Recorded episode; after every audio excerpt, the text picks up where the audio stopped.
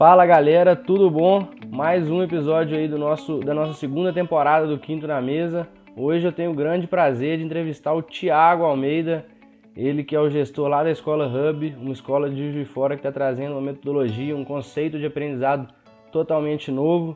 Eu tive o prazer também de ter aula com ele, foi onde eu conheci, foi na época a gente estava no começo do Quatro na Mesa, então é, a metodologia de projeto dele foi muito importante porque eu aprendi muita coisa ali na aula, me ajudou muito a trazer para dentro da nossa empresa também os aprendizados que ele propôs. Hoje, né, ele já está aí com a Escola Hub e está com um novo projeto aí e a gente vai debater um pouquinho sobre isso. Tiago, um prazer ter você aqui. Queria agradecer a participação. Fala, Vitor, tudo bom, cara? É, prazer é todo meu. Eu tenho dedicado a minha vida aí há quase 10 anos a trabalhar com educação. Então, toda a oportunidade de poder é, relatar, conversar, debater, criticar, eu entendo ela como um ato educativo. Então, é um prazerzão poder contribuir com vocês e com a galera que acompanha vocês. Bacana demais. Tiago, antes da gente falar um pouquinho da Escola Hub em si, eu queria que você contasse para a galera, né? Eu conheci, achei muito bacana a sua história. Quem que é o Tiago? É, de onde que ele veio? Queria que você passasse um pouquinho para a galera a sua trajetória aí antes do, da escola Hub em si. Como é que foi isso aí? Beleza. Olha, eu costumo dizer que o que eu sou mesmo é um professor. Tiago é um professor. A minha vocação, a minha paixão, meu prazer, minha identidade toda é de professor e é como eu pretendo é, terminar minha vida profissional, formal. Mas eu faço muitas outras coisas. Eu também sou pesquisador, sou empresário, empreendedor. É... E eu, acima de tudo, Vitor, eu me considero um professor que, num dado momento da sua vida, decidiu deixar sua maior paixão, que é a sala de aula, para se dedicar a um propósito que é transformar positivamente a educação brasileira, é, tanto as escolas quanto as universidades. Eu sou um apaixonado por estudar e por aprender, mas 90% das experiências de aprendizado formal que eu tive na minha vida foram péssimas, muito ruins.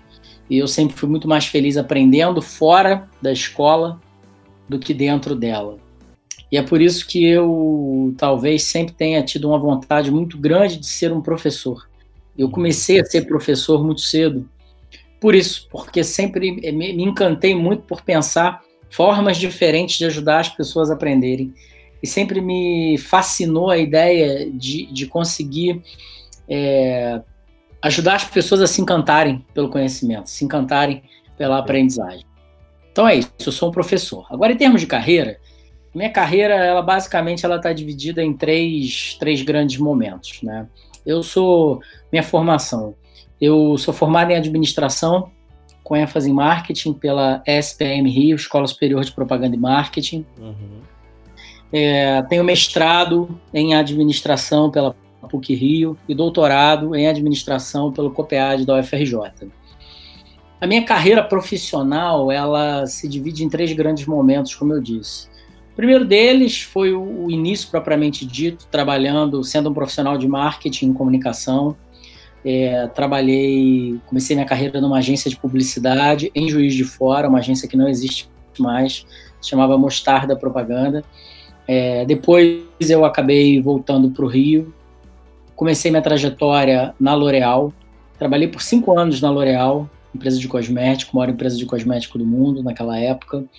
É, Comecei trabalhando na área de marketing, tive a oportunidade de trabalhar fora do Brasil, fui trabalhar na L'Oréal na França, e num escritório que a L'Oréal tinha em Paris, chamado Zona América Latina, que basicamente cuidava do business da empresa é, do México ao Uruguai. Então eu, eu cuidava de projetos de novos produtos que seriam lançados em todos esses países simultaneamente.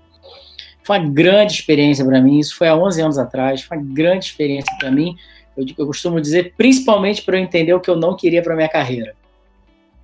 E eu, lá, 11 anos atrás, na L'Oréal, eu tomei a decisão. Eu estava com 24 anos na época e eu tomei a decisão de que quando eu voltasse para o Brasil, eu ia começar uma transição de carreira para a área educacional, que era a minha grande vocação, era a minha grande paixão. Então eu pensei, quando eu voltar para o Brasil, eu vou criar um museu ou eu vou criar uma escola. Eu voltei para o Brasil e mil coisas aconteceram. Eu acabei, continuei trabalhando na L'Oréal por mais três anos. É, trabalhei nas áreas de trade marketing, inteligência comercial, fui coordenador de novos negócios. Trabalhei com um mega projeto dentro de favelas no Rio de Janeiro, em São Paulo, de estruturação de um canal novo de microdistribuição. E, paralelamente, eu fui fazendo a minha transição de carreira para a área educacional. E aí começou a segunda fase da minha carreira, que foi quando eu efetivamente é, fui professor. Então, durante aí quase, praticamente entre quatro a cinco anos da minha vida, eu basicamente trabalhei como professor. Professor do ensino superior, fui professor do IBMEC, uma escola de negócios no Rio, São Paulo, BH. É, fui professor da própria SPM no Rio. É, lecionei algumas disciplinas pelo, pela educação corporativa, tanto do IBMEC quanto da SPM, programas de pós-graduação.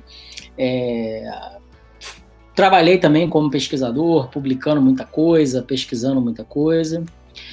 E ao final dessa trajetória, começou a se alinhavar a terceira fase da minha carreira, né, que é a fase atual em que eu estou, que foi a fase onde eu, onde eu comecei a trabalhar com o que eu chamo de Learning Sciences, ou Ciências da Aprendizagem, é, e que eu também chamo de inovação pedagógica.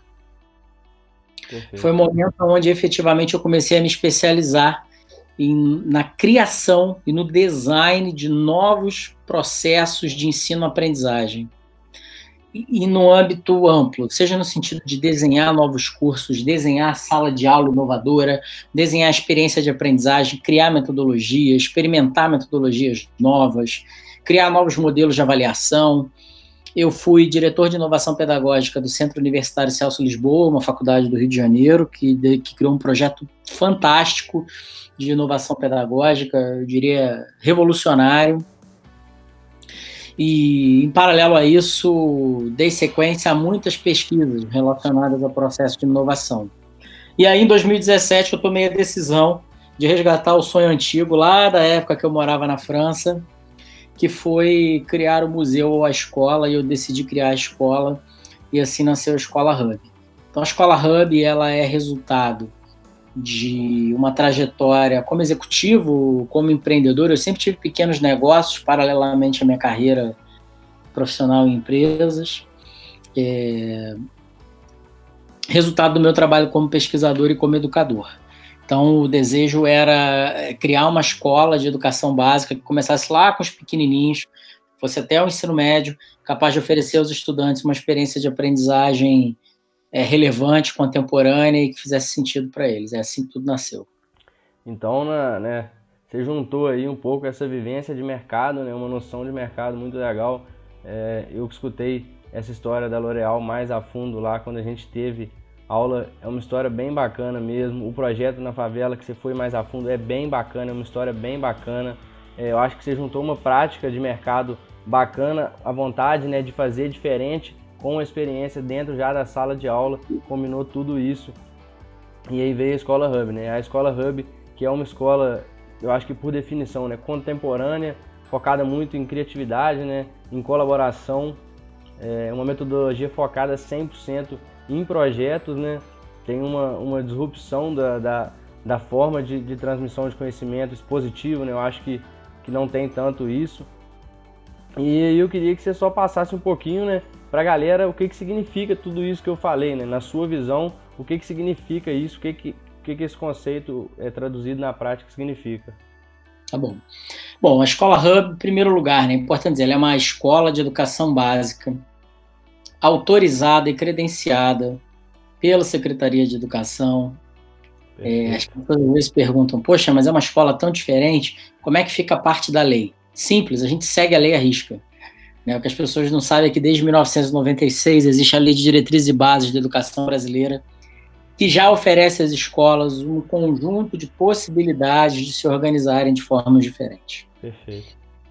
Bom, a escola Hub ela é uma escola que vai da educação infantil, né, lá do, do, do que a gente chama do maternal, dois anos de idade, até o ensino médio. Uhum. E ela é uma escola que se organiza de uma forma diferente.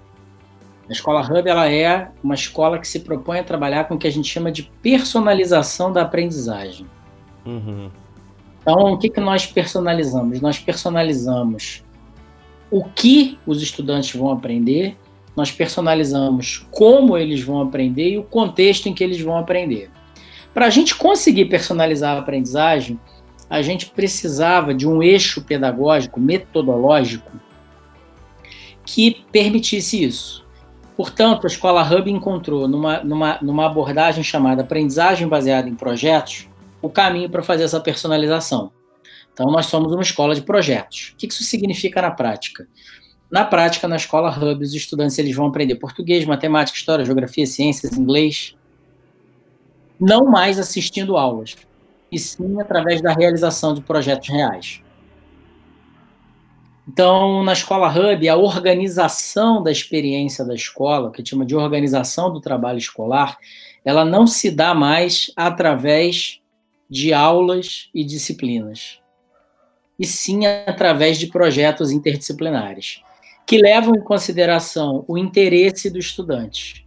Então, o estudante ele, ele, vai, ele vai ser estimulado né, a pensar e a ver aflorar o seu campo de interesse, e a partir desse campo de interesse que aflora, os educadores constroem projetos que vão conectar nesse interesse do estudante português, matemática, história, geografia. Então, o estudante ele pode estar interessado, vamos pensar assim, uma criança é, de seis anos de idade que está aprendendo a ler e escrever, tá?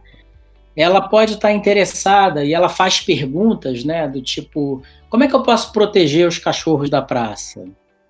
É, por que que acontecem enchentes? Como é que uma pessoa fica grande? Essas são as perguntas que chamam a atenção dessas crianças. E, e, é a partir dessas perguntas que a gente constrói os projetos delas. Você pode falar assim, pô, mas o que, que proteger o cachorro da praça tem a ver com português, matemática? É tudo a ver.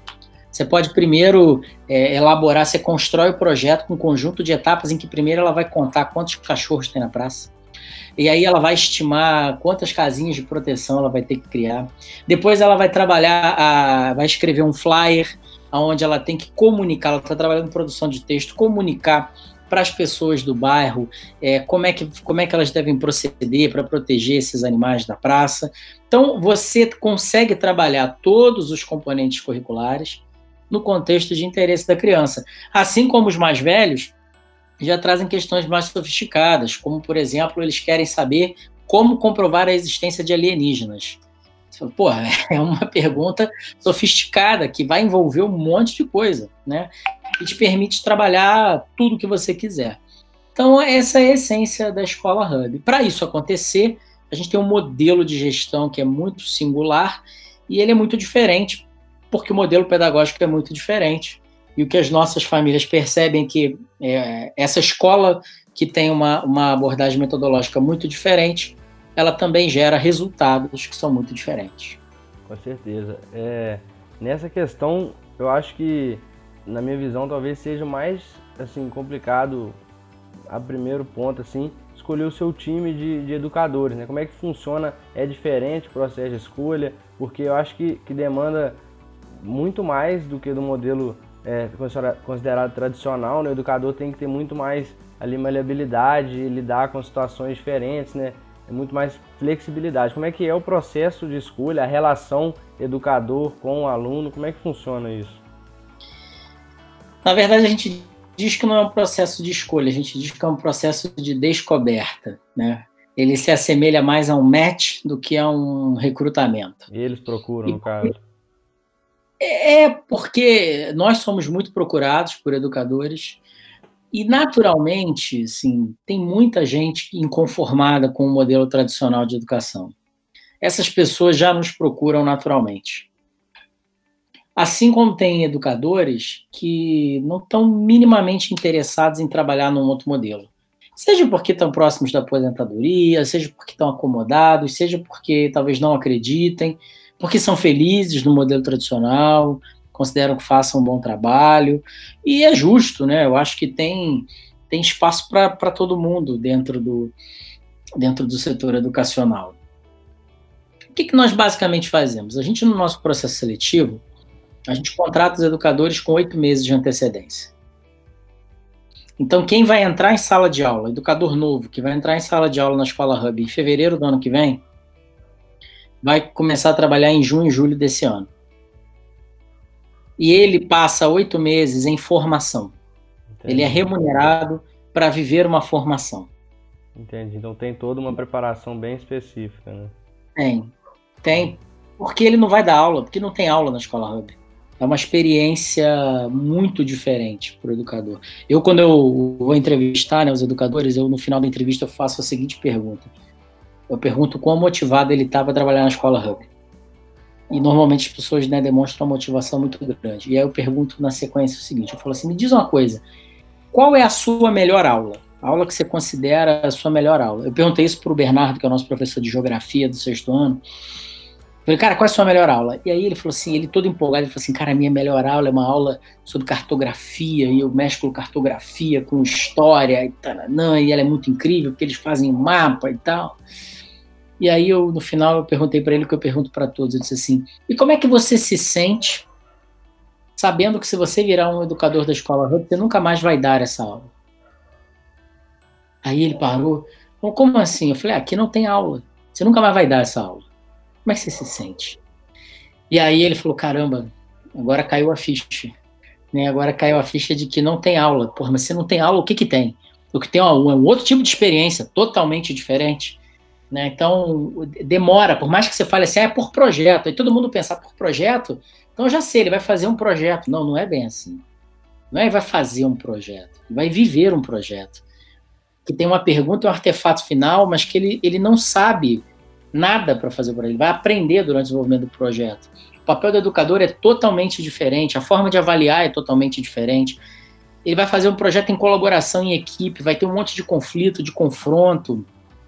O estudante, ele, ele na escola Hub, ele, ele aprende andando dentro da escola. Ele não é obrigado a ficar dentro da sala, ele não é obrigado a estar na mesma sala todos os dias. Ele trabalha com a equipe dele, pode trabalhar isolado, solitariamente. Ele, ele conversa com educadores de outras turmas eu tenho uma liberdade, é, é uma outra natureza de experiência de aprendizagem. E o que eu percebo é que os educadores realmente precisam de um tempo para se dar conta de como é que tem que ser a conduta deles num modelo como esse. Então, é por isso que é tão diferente. E no processo seletivo, basicamente, o que, que a gente. A gente não olha tanto para a parte técnica. Porque a parte técnica você resolve. Se a pessoa tem uma deficiência técnica, você consegue resolver isso com o tempo a gente olha para o aspecto comportamental, visão de mundo, quanto que esse educador tem uma visão de mundo alinhada com a nossa. Né? O quanto que ele acredita que, que escola tem que ser como a nossa é. Em segundo lugar, momento de vida.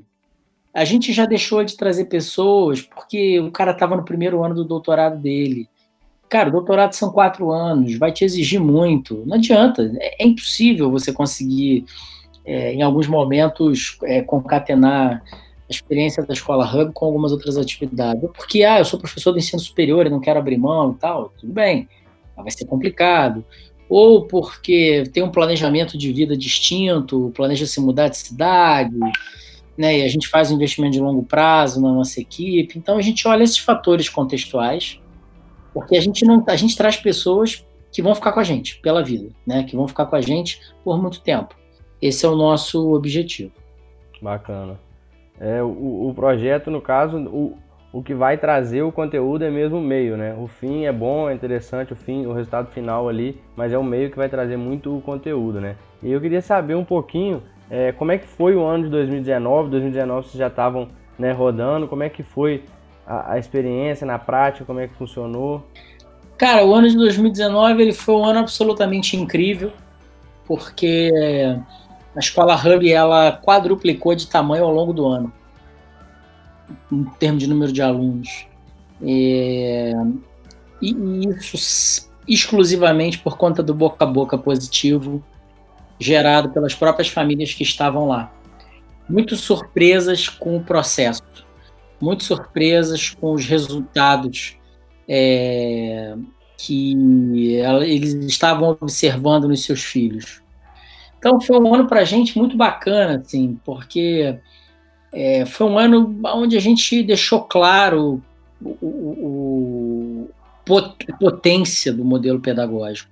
Foi um ano de muito aprendizado, foi um ano onde a gente validou muita coisa, onde a gente validou o modelo pedagógico, o modelo de gestão, onde a gente refinou, melhorou, aprendeu, evoluiu em muita coisa. Né? E foi um ano de crescimento. A Escola Hub, ela, ela terminou o ano com duas unidades, com outros dois projetos de duas unidades fora da cidade, fora do estado de Minas Gerais, para 2021, é, com o triplo do tamanho da equipe, com quatro vezes mais alunos, é, com uma, uma, um sentimento assim, positivo muito grande por parte da equipe, dos estudantes, das famílias que nos acompanham. Então, foi um ano muito desafiador, de muito trabalho, mas foi, eu diria, absolutamente incrível, assim, uma experiência fantástica. Que bacana, eu fico bem, bem feliz de escutar isso, eu acredito muito no, no seu trabalho e no reflexo dele. É, inclusive, a, a, outra escola que abriu em Juiz de Fora é, agora é a segunda unidade. Eu achei que vocês estavam mudando, na verdade. É a segunda unidade já, no caso. É a segunda unidade, é a segunda unidade, é. Não, que segunda bacana. unidade, ano que vem a gente está indo para Porto Alegre, é, São Paulo, está acontecendo, né? A rede está se formando. Então, 2000, 2018 foi o lançamento da escola. 2019 né, foi o ano da, das nossas validações, foi o ano da gente validar nossas premissas. É, 2020 é o ano que a gente chama de formação da rede. Esse ano a gente está formando uma rede. Estamos deixando de ser só uma escola e estamos virando uma rede, né, com mais de uma escola. Então a gente está fortalecendo o time de gestão, implementando novos processos, digitalizando processos, vivendo a nossa transformação digital. Então já somos é, 60 pessoas, né, uma equipe que, que cresceu. Então desafios de gestão um pouco mais sofisticados. Não, bacana, fico bem, bem satisfeito em saber isso. E aí, como é que foi né, em 2020, o ano aí que era para começar mesmo a colocar o pingo no i, a desleixar, veio é, esse momento de crise, né? E aí, como é que isso impactou? Como é que está sendo, né? É questão de calendário, como é que vai ser durante o ano? Vai voltar meio ano? Tá tudo meio confuso, né? Como é que estão as ideias aí quanto a isso? Cara, então, para a gente está sendo muito sui generis essa experiência, esse momento, porque a escola não parou de funcionar. Então, diferentemente de outros segmentos, bares, restaurantes, comércio, que pararam de operar, estão parados, a gente não parou. Então, a gente basicamente teve que criar uma nova escola digital, online, em tempo real, rapidamente. Nós, a, a, a juiz de fora, né, tomou a decisão de paralisar tudo segunda-feira, se eu não me engano, dia 11 de março. Acho que foi dia 11, dia 12 de março, uma coisa assim. É, e a escola Hub eh, tomou a decisão né, de paralisar junto. Terça-feira, foi, foi uma segunda-feira. Na terça-feira já não tinha mais aula. Na quarta-feira, os nossos estudantes já estavam tendo é, a experiência de aprendizagem digital rodando. Então, em 48 horas, a gente criou, a gente redesenhou o modelo pedagógico para colocar ele de pé no ambiente online. Então, os estudantes têm encontros ao vivo com seus educadores todos os dias, têm atividades, têm uma rotina estruturada. Teve que adaptar muita coisa para levar em consideração os fatores contextuais. Tivemos que ajudar as famílias a entender como é que se mexe nos softwares, nos aplicativos que nós implementamos. É, tivemos que ajudar alguns educadores que tinham uma dificuldade. É, tivemos que re, recriar muita coisa para fazer sentido no, no, modelo onde o estudante está em casa, tendo contato com as pessoas pela tela do computador.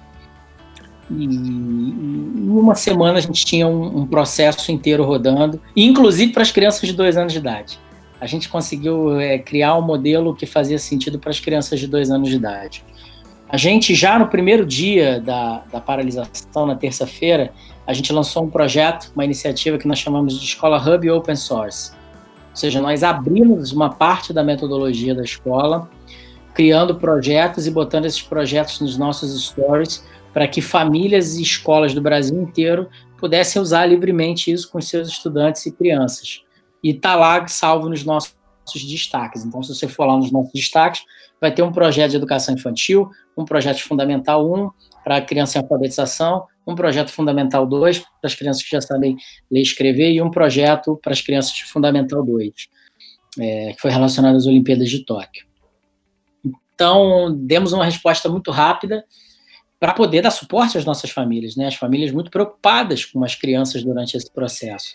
E a gente montou uma equipe de projetos especiais, que é uma equipe que envolve o Felipe Toqueto, que é o nosso líder de inovação, diretor de inovação, a Fernanda Centurião, que é a nossa gerente de desenvolvimento pedagógico, eu, é, mais algumas outras pessoas da equipe, que basicamente diariamente, é, é como se fosse uma espécie de um comitê de crise, né?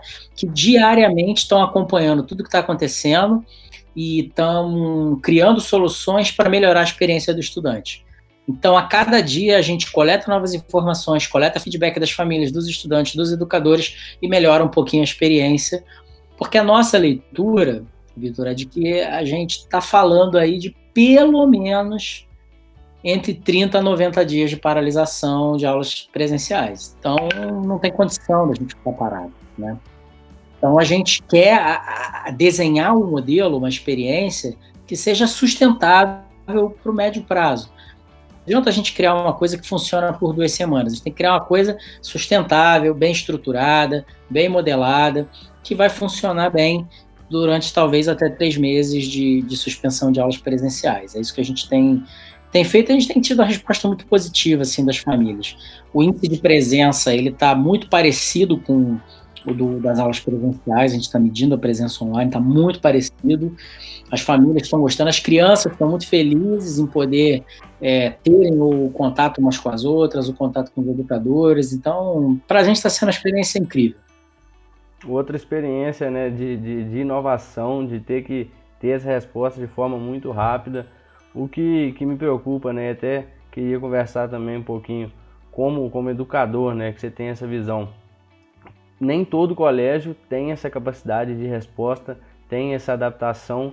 Então a gente tem muito, muito jovem que está é, não parado, né? Mas a gente tem as pessoas mais novas que às vezes perdem muito, muito conhecimento nesses 30, 90 dias, vai, vai confundir o calendário. Como é que você está vendo isso? Como é que é uma forma, talvez, de, de motivar a pessoa que está em casa a fazer alguma coisa diferente, a buscar o conhecimento, porque muitas vezes você está ali na inércia e é difícil, né? Você sair, é difícil você, você, sair do sofá, você, você, pegar alguma coisa para fazer, às vezes, é, ainda mais para um, um, jovem que ainda não tem uma, uma, maturidade muito, muito grande, então, é, como é que é isso? Como é que você vê isso?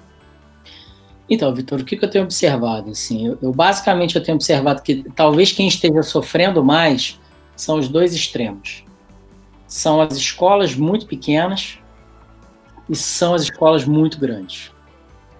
Por quê? As escolas muito pequenas, que são desenhadas para. A escola Hub é uma escola pequena, mas ela é pequena que ela está no começo, ela foi desenhada para ser grande, né? no sentido de muitas unidades, de muitos alunos. Nosso projeto é ter uma presença nacional. É, então, desde o princípio, nós investimos e lançamos a escola já com Google Classroom, todos os alunos da escola, quando são matriculados, na matrícula é gerado um e-mail deles da escola, que é um e-mail Gmail, é arroba escola hub, mas é da Gmail. Ele já ganha uma conta do G Suite, do Google, então ele tem acesso ao Google Docs, ao Drive, à agenda, tudo isso. É, ao Google Classroom. Então, é, os nossos educadores já usam Hangouts para fazer formação, então já é desenhado para a coisa ser grande. Né? Tem escolas que são pequenas e são desenhadas para serem pequenas. Então, são escolas que, por exemplo, nem pagamento através de boleto elas fazem. São escolas que recebem a mensalidade, um pai levando lá o dinheiro na mão, espécie, na secretaria. Bom, no momento em que você está com quarentena, isolamento social, você não pode ir até a escola, a escola está fechada, como é que você vai receber? Essa escola já quebrou, né? Porque ela não tem o que fazer. Escola que não tem nem o e-mail das famílias só se comunica pela agenda dos estudantes. Como é que essa escola vai notificar todo mundo de que as aulas vão voltar? Então, algumas escolas muito pequenas, elas vão ter um caixa aí para passar o mês de abril, mas elas vão quebrar. Porque elas vão passar o tempo da quarentena é um tempo sem receita. ela não vai conseguir pagar seus funcionários, ela não vai conseguir operar, fazer o básico, né? Então tem esse lado, que está tá dramático. Tem o outro lado, são as escolas muito grandes. E dentre as escolas muito grandes, eu diria que tem dois perfis. Você tem um perfil de escola que já vinha se digitalizando, já vinha se conectando com o movimento de mudança que estava acontecendo na educação, e um outro perfil de escola que ainda opera com o mindset do século XX. Essas escolas, elas estão sendo pegas de surpresa. Essas escolas, elas não têm nem ferramentas de comunicação com a própria equipe digitais. Então elas, estão, passando um foco muito grande para se, se comunicar internamente, não é nem se comunicar com as famílias, é se comunicar internamente. A gente tem relatos de algumas escolas no Rio, em Juiz de Fora, São Paulo, Belo Horizonte, escolas assim que são consideradas excelentes, que não estão, é, você tem ideia, eles não estão conseguindo nem responder às dúvidas, ligações, e-mails, contatos das famílias, porque eles não têm uma estrutura montada para isso. Eles têm uma estrutura montada para fazer o que fizeram ao longo do século XX. Então essas escolas estão sofrendo muito, porque elas mal conseguem é, gerar uma comunicação entre as equipes. Imagina de uma hora para outra num cenário de crise, você implementar aplicativo, treinar sua equipe de professores, adaptar seu modelo pedagógico, isso não é simples. Assim, tem gente que na correria está fazendo o quê? Grava vídeo de celular do professor e manda para os alunos. O que está acontecendo? Está sendo muito ruim. Porque não é assim que se faz educação à distância. Não é assim. O professor ele tem que ter uma, uma, uma técnica, uma estratégia para fazer a gravação. Ele tem que, o objetivo de aprendizagem muda isso tem que estar conectado com o que outros professores vão fazer. Não é simplesmente ele fazer a mesma coisa que ele fazia na sala de aula presencial. Não, não é assim. Então, infelizmente, são escolas que estão sofrendo muito, como você disse. O impacto disso na ponta para os estudantes e para as famílias ele é tremendo. Como são escolas que não apostam na autonomia do estudante, ao contrário, né, são escolas tradicionais que deixam o estudante na posição mais passiva possível, são escolas que agora sofrem, porque esse estudante não aprende, não aprendeu a estudar. Ele não aprendeu a aprender sozinho. Ele depende que alguém fique ensinando ele o tempo todo.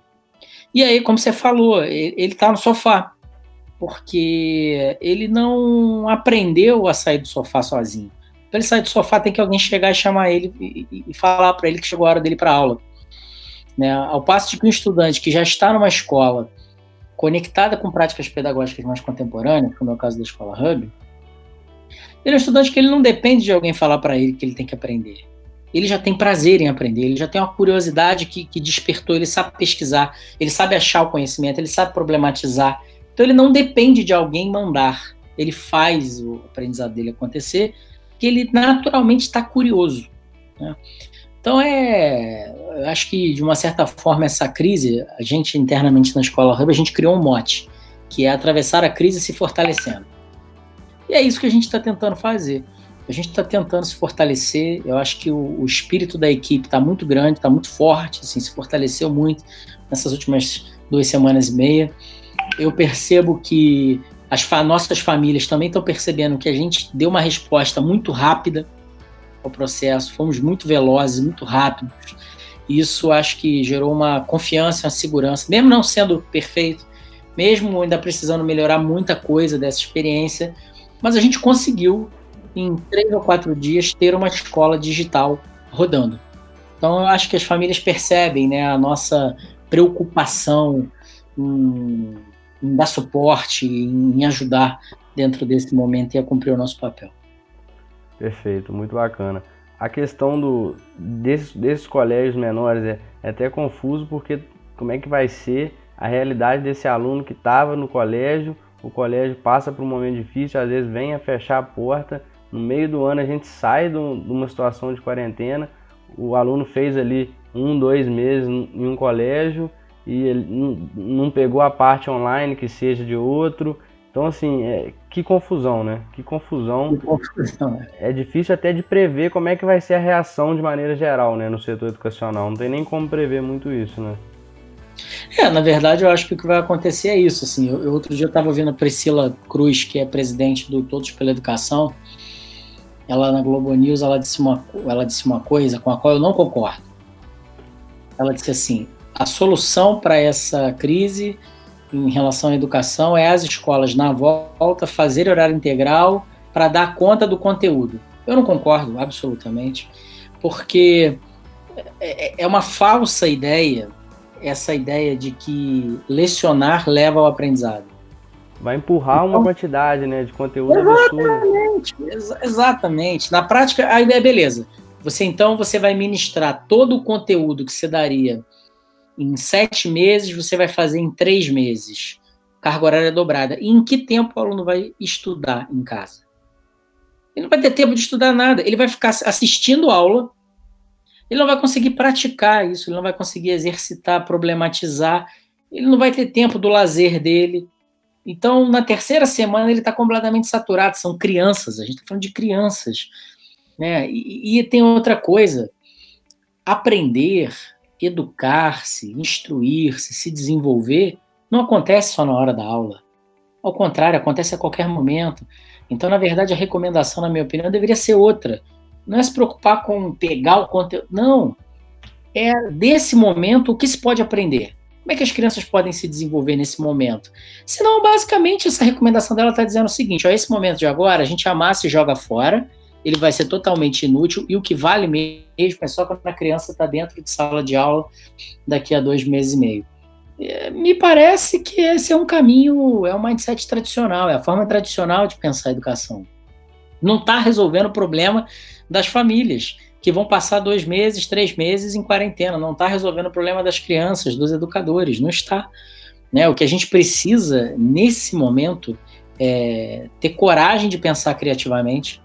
É o momento da gente questionar os paradigmas da educação tradicional. É o momento da gente questionar a, a forma com que vem se, se formando estudantes, é, indivíduos no Brasil.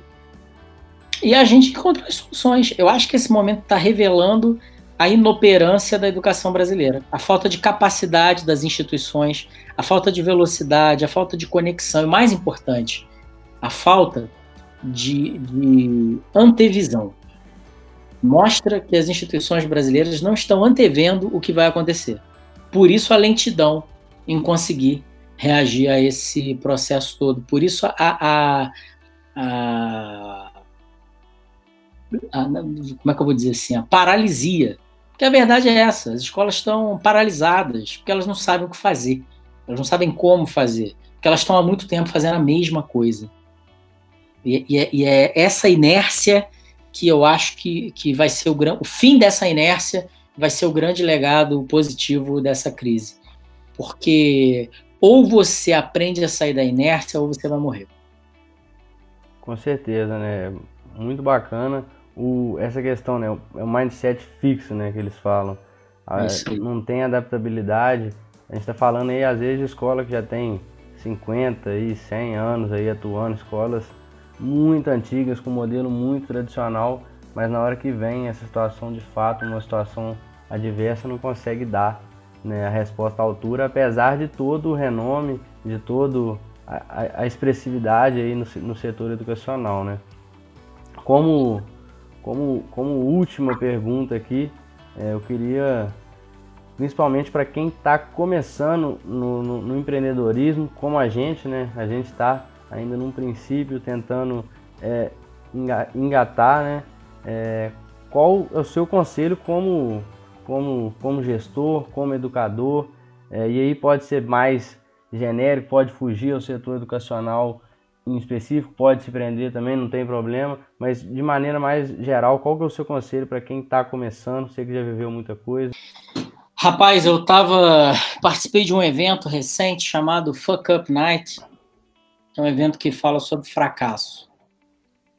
É um evento onde os participantes né, dão uma palestra rápida de sete minutos sobre fracasso, onde a palavra sucesso é proibida.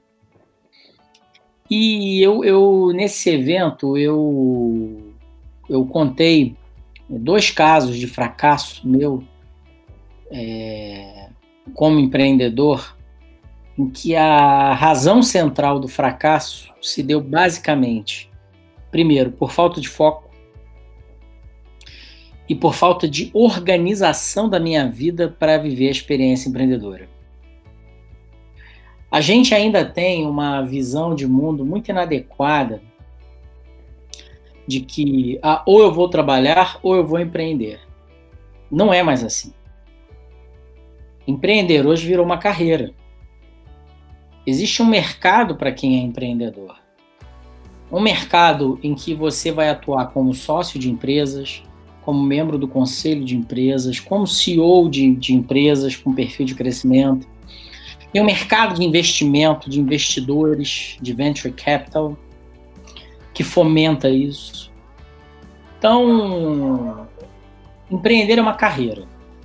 Você pode tratar o empreendedorismo como uma experiência que você quer ter, parte da sua formação, beleza, normal. Você decidir abrir um negócio, entenda, você, você aumenta a sua chance de ter sucesso se você vivenciar essa experiência como uma etapa da sua carreira empreendedora. Portanto, você precisa se preparar adequadamente para a carreira empreendedora. Você precisa entender o que é gestão de uma micro e pequena empresa, o que é gestão de uma startup, quais são os desafios, como é que se constrói um negócio, como é que se faz o um negócio crescer, o risco de quebrar no momento de crescimento, como é que você financia o negócio, como é que você faz o funding, como é que você acha dinheiro, como é que você escolhe sócio. Se você entender que isso é uma carreira, você se prepara mais adequadamente.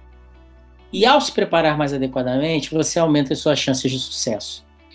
Eu discordo muito de alguns empreendedores que são palestrantes e que propagam a ideia de que empreender é uma atividade que vai ser bem sucedida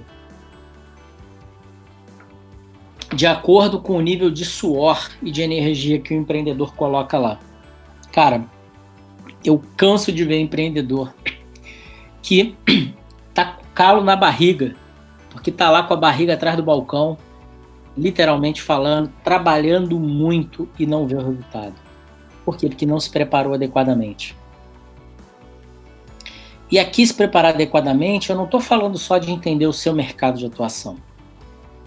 Eu estou falando de se preparar internamente como um gestor para vivenciar a experiência. De, porque o, o grande trabalho de um empreendedor é fazer o negócio nascer e crescer.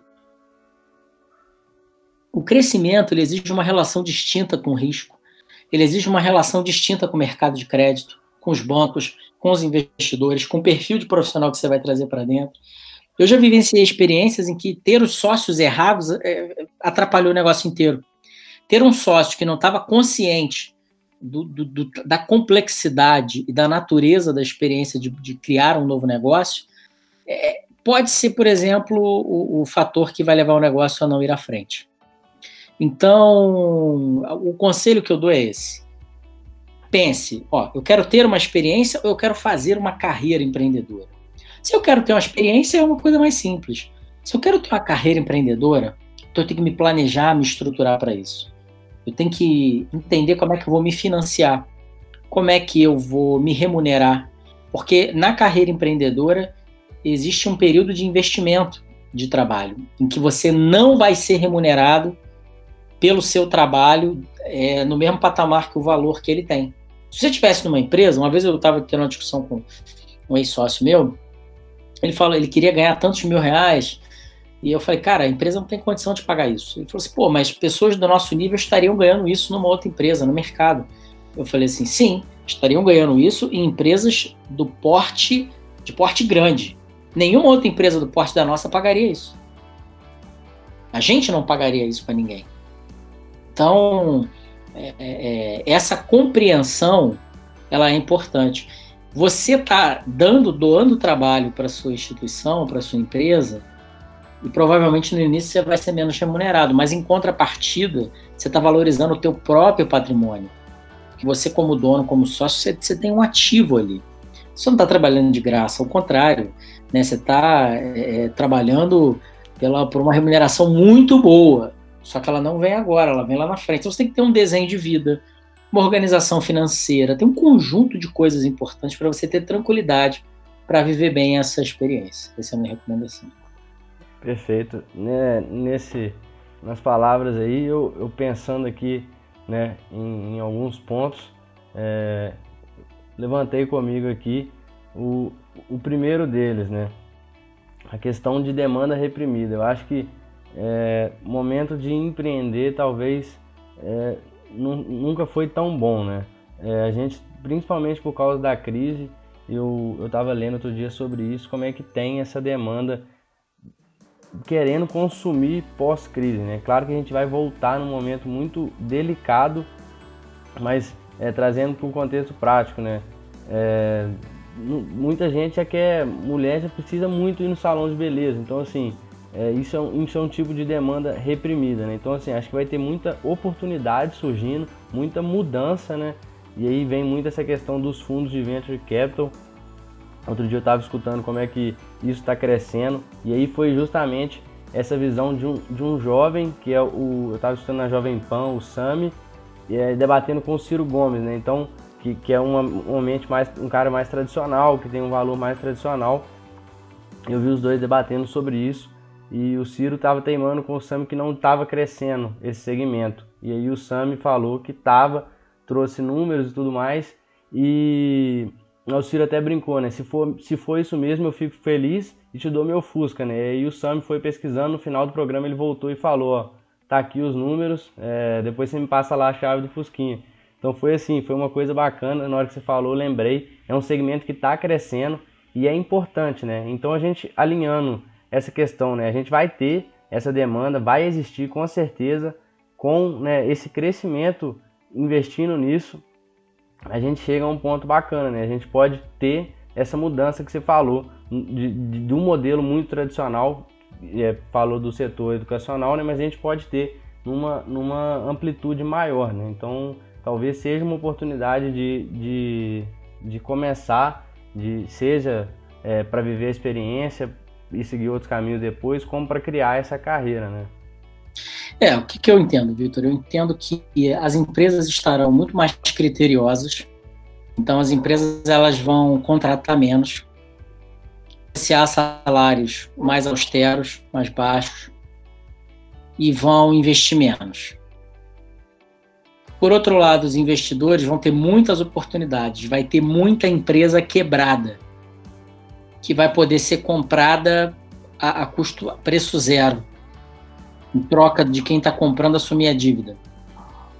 Então é uma oportunidade para quem quer uma carreira empreendedora pensar, estudar empresas que vão sair quebradas desse processo, fazer um funding, comprar as empresas e reerguê-las. Já tem toda uma estrutura, né, por trás. É altamente complexo fazer isso. Porém, é, a gente conhece muitas histórias assim. Então, acho que essa é uma oportunidade muito legal. E, e tem todo um passo a passo né, para se fazer isso.